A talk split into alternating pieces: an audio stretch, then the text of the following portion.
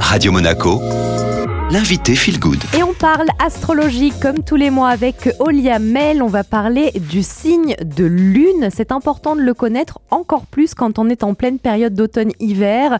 On manque d'énergie et on a un petit peu plus de stress. Et justement, le fait de connaître son signe de lune, ça peut nous aider à combattre ça.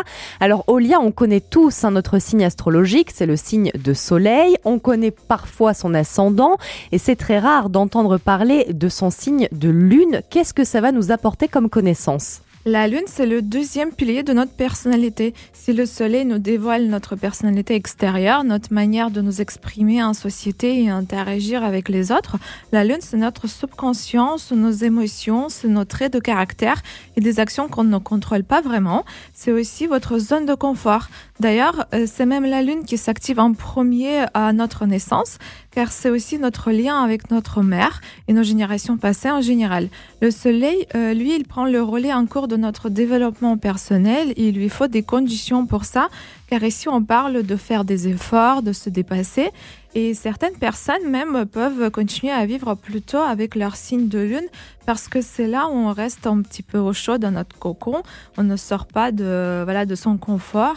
Et euh, ça peut être un choix, mais dans ce cas, il est impossible de viser des grands objectifs. Du coup, si c'est important de bien connaître son signe de lune, comment on fait justement pour le savoir? Alors oui, c'est très simple. Il suffit de faire une recherche sur le web en rentrant sa date de naissance. Par contre, il faut savoir que la lune, elle change de signe à peu près tous les deux jours et demi. Elle a un cycle très rapide.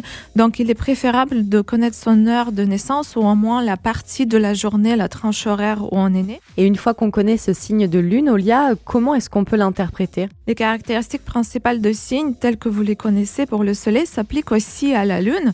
Il faut les adapter au côté émotion et subconscient. C'est votre personnalité intérieure qui est comme ça et elle se combine avec votre personnalité extérieure pour en faire de plus, euh, pour en faire de vous une personnalité unique au final. Si vous souhaitez euh, approfondir, vous pouvez vous adresser à un astrologue pour euh, qui vous détermine plus concrètement vos caractéristiques extérieures ou intérieures. Donc si vous ne connaissez pas votre signe de lune, c'est le moment ou jamais d'aller checker ça sur la toile. Merci beaucoup Olia. L'interview est disponible en podcast sur Ocha Spotify Spotify 10 Il suffit de taper Radio Monaco Feel Good et tout de suite, on profite de la playlist. the